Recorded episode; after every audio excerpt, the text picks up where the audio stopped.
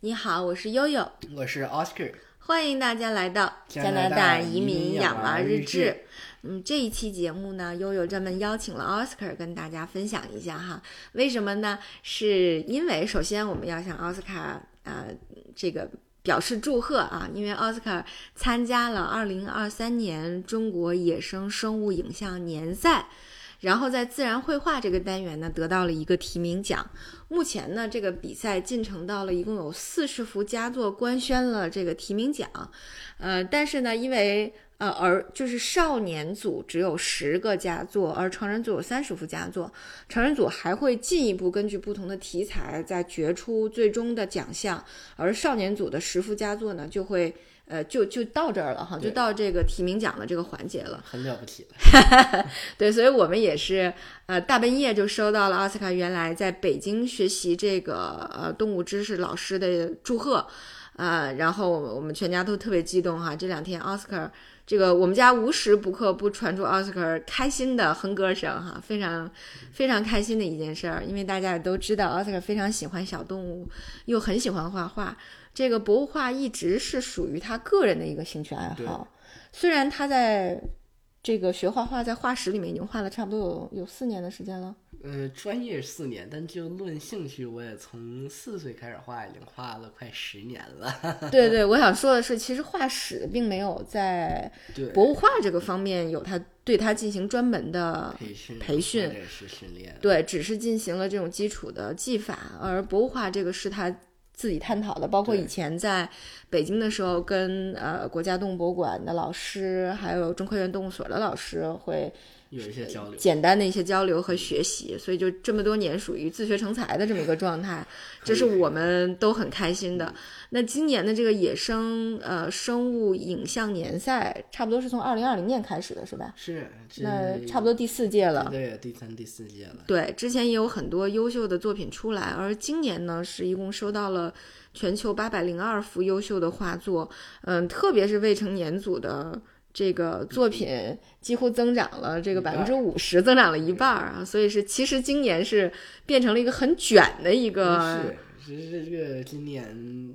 的作品质量，我个人感觉就提高了一个档次，提高了一个档次。对，因为确实投稿的小朋友多了，现在小朋友都特别能卷，所以你会发现，呃，那么这这这这一次的佳作出来，真的是和去年相比，呃，相当于从儿童化进展到了一个准专业的这么一个水平。是，嗯，对，成年组呢，一共是刚才说了还要角逐奖项，为什么呢？因为它还分成三个赛道，呃，这个。呃，分别是野生动物、野生植物、呃，植物和真菌，还有一个叫共生之地。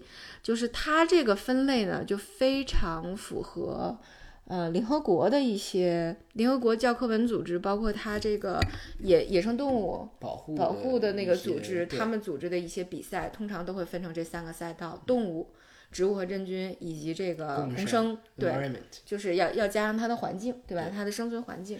所以基本上都是这样的一个一个打法，那么他们这一次的评委也都也都非常的厉害哈，呃，无论是从这个国际的专家，还是中国的这个博物画第一人曾孝濂，曾孝濂是原来昆明所的，对，九七年退休，从五几年就开始画画的一个。呃，所谓中国植物画第一人，一个老先生，对，他是评委会的主席。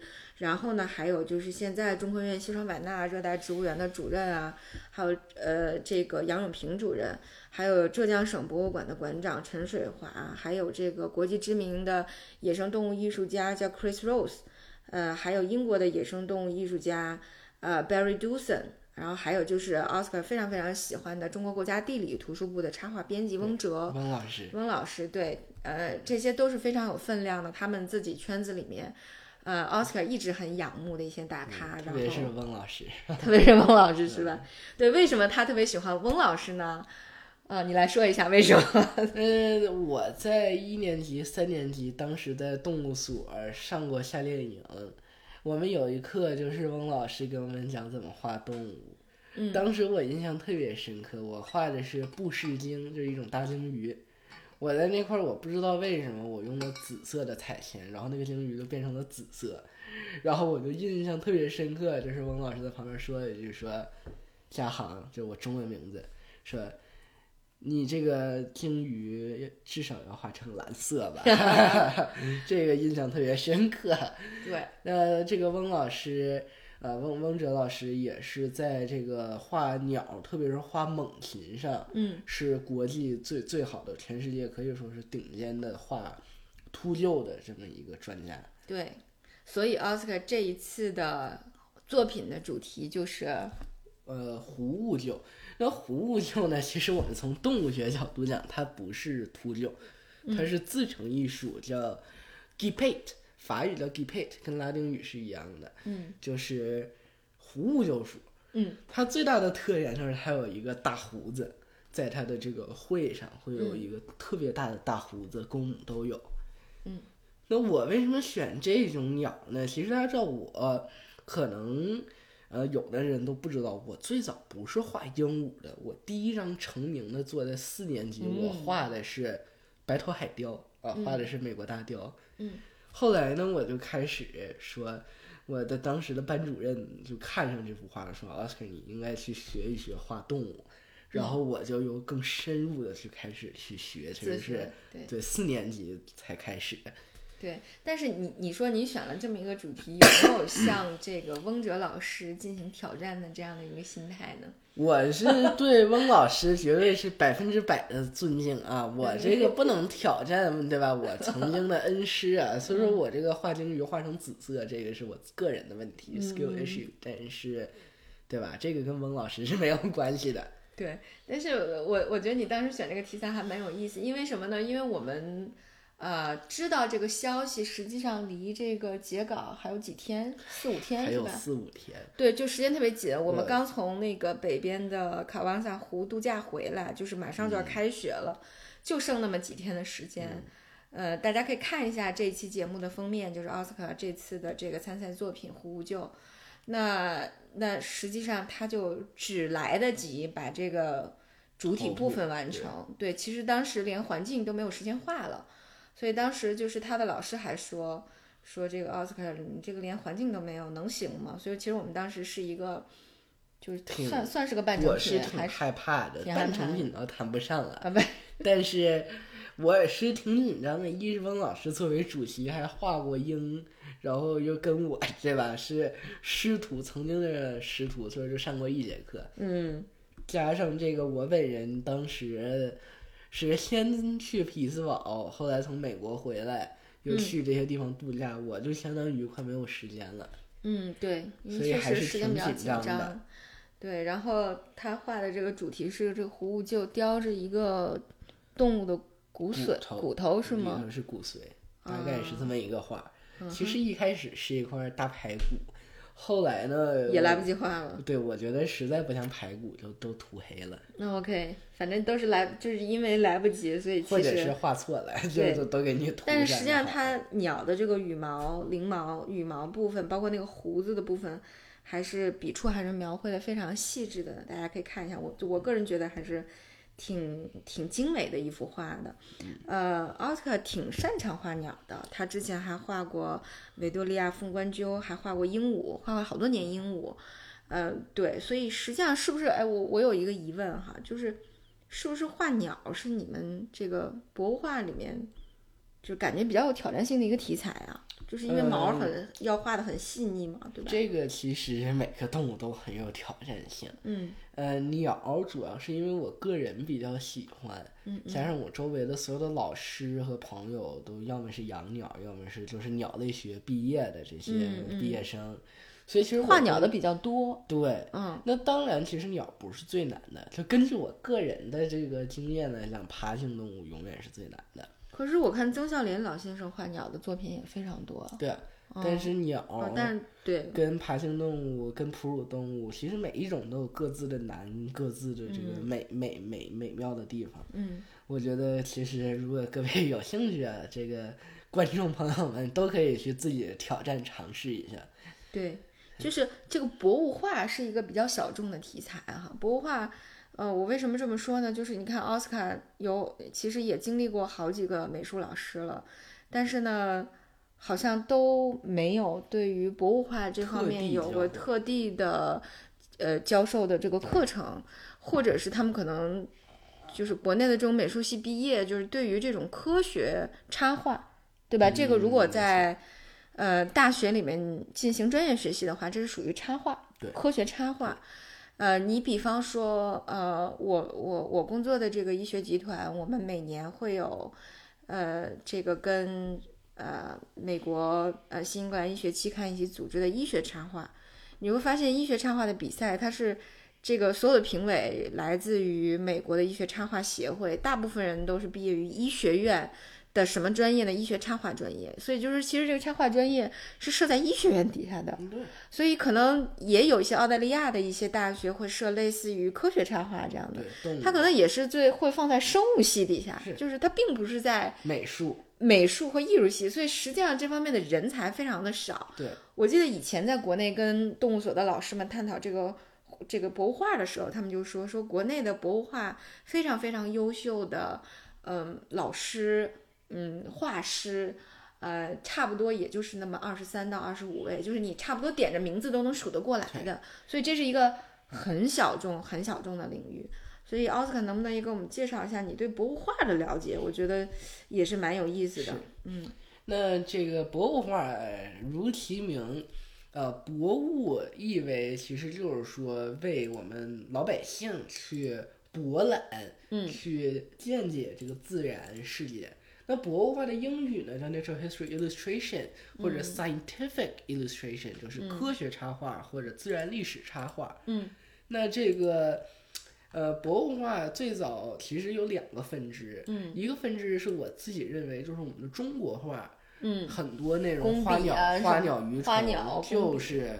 这个博物画，博物画的始祖，像它是不是讲究的就是准确？就是准确跟神态。像我们中国最厉害的，我觉得就是《五牛图》，就是当年是我忘了是明代还是更早，还是宋代，当年就有这么一个呃大画师画的五头牛，有什么奶牛、黄牛，特别像，神态非常准确。嗯，那在欧洲呢，在中世纪，由于他们文化上的一些问题。所以原来博物画是一个很小众、很不受待见的那么一个，对吧？那么一个艺术，那么一个艺艺术，那么一个这个插画的这么一个主题。那原来我们知道欧洲都是什么蒙娜丽莎，什么，对吧？星空，就感觉好像跟动物没有关系，有关系的就是什么屠龙勇士，什么独角兽，也就到这儿了。那欧洲也是在文艺复兴时期啊，这个动物学开始发展，才有了博物画。而博物画是为了这个最早其实是为了说标本各种自然事物的标本。当时没有照相机啊，我呃我们这些这个老的这些先辈画家，他就用水彩。用铅笔去描绘那么一个东西，然后再带给大家看。因为原来标本也不易保存，很多时候。就像那个曾孝濂老先生，他最出名的就是他画了中国的植物志，对对吧？是从五几年开始画的植物志，你相当于每一页，呃，植物的形态，对吧？它的叶片、它的花瓣，对，它都要画出来，而且是要准确，因为呃，人们就是研究学者也好，或者是甚至是农民。呃也好，就是呃林业的工作人员也好，他会根据这个图去，呃专门的采采集和研究这个这个植物本身，所以实际上它是要求很准确的。对，那像这个我们继续讲欧洲啊，嗯，那这个欧洲最厉害的就是德国，嗯，早期是德国，那像德国比较知名的呢，就有这个。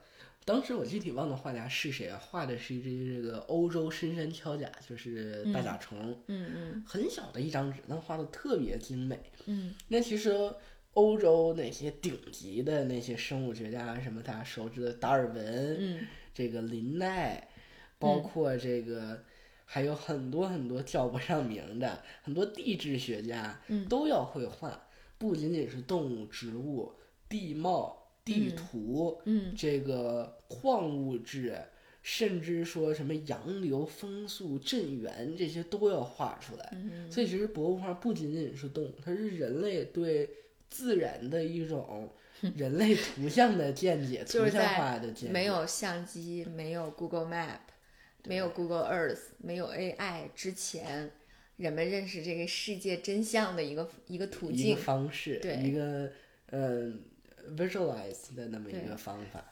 想想一想，这样还是挺挺浪漫的，是吧？嗯就是还是那个依托于人类对大自然的认识和他们这种细腻的笔触，嗯，挺了不起的。嗯，对，我记得我我好像看到第一次就是比较大规模的这种博物画是在那个英国的自然历史博物馆的二楼，对他们的那个化石展厅的墙上就挂的都是各种各样的呃标本的画，其实呢就是博博物画，对对不对？对，所以英国也是欧洲比较厉呃害的，比较厉害的一个对博物画很就是很流行，然后很多植物学家、动物学家，包括探险家都很喜欢的一种呃记录形式。对你像我们加拿大移民养娃日志是用声音去记录的，他们就是用画笔去记录。用颜色、用颜料、用媒介。那现在其实很遗憾，就是博物画，从我的见解里，很多人觉得没有必要，不喜欢。那像我的很多同学，我印象最深就是我把这个哪张画拍到他们是拍那桌子说，哎，画的还可以吧？别的画，漫画他们会说画的很好，嗯这个可能说像素画画的很好，可能国画、i can also do it. It's not even hard. Just give me a pen. 那这种情况下，我基本上两种情况，一种我不搭理他，另一种真给他找支笔，给他纸，给他计时两小时让他画完。反正基本上我就是这种解决途径。嗯所以大家也可以看到，即使是在加拿大这么一个对吧，这个还能说跟欧洲有点联联系的地方，其实它博物画也在慢慢的没落，大家更喜欢用画板，喜欢用这个 AI，喜欢用，visual art 的对，喜欢用各种现代的漫画、简笔画。嗯，我觉得其实从某个角度讲，它是一种遗憾。对，因为我认为动物、植物、地貌它是没有规律的，嗯每一只都不一样。可是漫画在我的理解里，它是有规律的一个嗯画、一个艺术，它不坏，可是它有规律，就让我感觉有的时候不舒服。嗯可能说我画这个鹦鹉，那个鹦鹉长得都不一样，那我漫画画鹦鹉，可能啊，最优秀的方法只有一种。对，所以或者说我就只是给他就像画定一个人设一样，这个鹦鹉就画成这样就 OK 了，对就 OK 了。对，就感觉也不是说不好，但就是说就是把很传多统的感觉，就是把很多呃生物都就是统一化、标签化了，嗯，对吧？就是没有办法更细腻的去展示它的它的这种真实的形美和形态。对。之前我嗯当时开玩笑说，每一个漫画男主都会有一个障碍，就是感觉现在的艺术很多太同步了，我理解不了了，有点儿。嗯因为我其实我这个人也不是一个特别会画别的东西的，就是整天研究研究鸟，研究研究蜥蜴，研究研究鱼。不奥特曼也有别的作品也还不错，但，是整体上讲，热爱还是画动物、画嗯博物类的，是我最热爱的，因为我觉得他们是更有意义的。他我们老师，我们美术老师特别逗，嗯说你们画这些油画是艺术，画博物画是为了教育大众，画漫画只是为了取悦。啊，从某个角度上讲，确实是，因为确实博物画很大的目的不仅仅是艺术，更多的是教育。嗯，蛮有意思的哈，嗯奥斯卡这个见解。对，然后刚才也说到了很多种不不同目前的这种艺术形式，确实是，就今年的这个呃影像年赛里面就会看到，呃，就是我我觉得挺欣喜的，就看到了各种艺术形式。你比如说奥斯卡这个是用钢笔画的，对，还会有彩铅、小版就是特别有意思的。我觉得今年会有一些版画，我觉得很棒。呃，对，然后还能够看到有一些就是手绘版画出来之后进行渲染的，就有很多朋友看完了说说，哎，这怎么有的人画的跟照片儿一样？这这是摄影吗？实际上也不是，就是现在的这种新的艺术形式也是不错的，也是不错的，对，它会非常非常真实的就就展就展现出来个动物的美。对对对，然后，对我还想说的就是，就是因为奥斯卡在这个比赛得到提名奖，我们都很高兴。然后呢，我就就是广为搜搜罗，就是加拿大，包括美国，嗯，包括这个这个全世界，还有哪些比较知名的这种博物化的比赛，对吧？但是实际上挺遗憾的，你发现博物化比赛真的是挺小众的，几乎是就是你你也一一只手就能数得过来。差不多每年联合国的这个野生动物保护日会会在之前准备一个青少年的野生动物的一个比赛，对，然后这个比赛倒是有传统了，已经很多届了。嗯，呃，今年有九十多个国家参赛，然后最后是泰国的小朋友画的犀鸟，这个马来犀鸟，对马来西鸟，然后它也是有十幅作品入围这个提名，然后呢，这个这是算是规模最大的一个了。对，加拿大呢就压根儿没有这种博物比赛，就反正我搜的所有的新闻和网站，我没有搜到类似的。但是加拿大有关于野生动物题材的摄影的比赛，这个是有的。美国呢会有一些，美国主要集中在什么呢？就是比如说德克萨斯州的渔业协会，还有一些州的一些，比如狩猎的俱乐部，对，还有邮票，呃，还有对，就是每年啊、呃美国的这个邮票的设计会有一个专门的组别是给野生动物的，所以差不多就是要不我说用一只手基本上都能数得过来这种博物化的这种青少年的比赛，嗯其实并不多，呃，所以实际上可能也是一个。嗯，你不知道是正在没落，还是说这个是属于蓝海的一个赛道？对，所以这个是蛮有意思的一个题材，想要介绍给大家。是也希望大家多多支持吧。毕竟，真的，我觉得哪种艺术形态丢失了都不太好。无论你说丙烯、油画、素描、博物画、嗯，版画，对甚至我觉得我最不喜欢的这个艺术的这些野兽派、什么抽象派，其实丢失的都是一个人类艺术史上的那么一个遗憾，对吧？对对对，所以还是挺有意思的哈。希望那个奥斯卡以后能 对，能多多参与吧，多参与这 样的，然后把把这个呢当成自己的一个业余爱好，然后将来当成一个副业，可以教小朋友，也可以给杂志画插画，嗯，啊，然后呢从毛再画到骨头，就可以参加我们的那个医医学插插画了这个也国际解剖大赛，这个多的对是，对这个比赛非常多。是像这个翁老师、曾老师，这个包括在广点的真古道尔这个嗯博士，像我们这些这个 喜欢动物的、喜欢植物、喜欢自然的，呃，大朋友和小朋友对，爷爷、老师、奶奶这些，对吧？嗯，所有的全人类这些喜欢动物的人啊，这是一个很好的机会，希望各位能多多参与啊。好，毕竟对吧，快没落了，大家争取 呃把它再带红，带回三百年前的规模。对，好的，那非常开心，这一期呢就由我和奥斯卡跟大家分享到这儿，对好吗？奥斯卡，好，嗯，好，也欢迎大家给我们的节目留言。那今天就到这里，感谢大家的关注，我是悠悠，Oscar，拜拜。拜，还可以吧？要不要再录一期？录那个，你还有劲儿吗？没劲儿了。还录一期动物。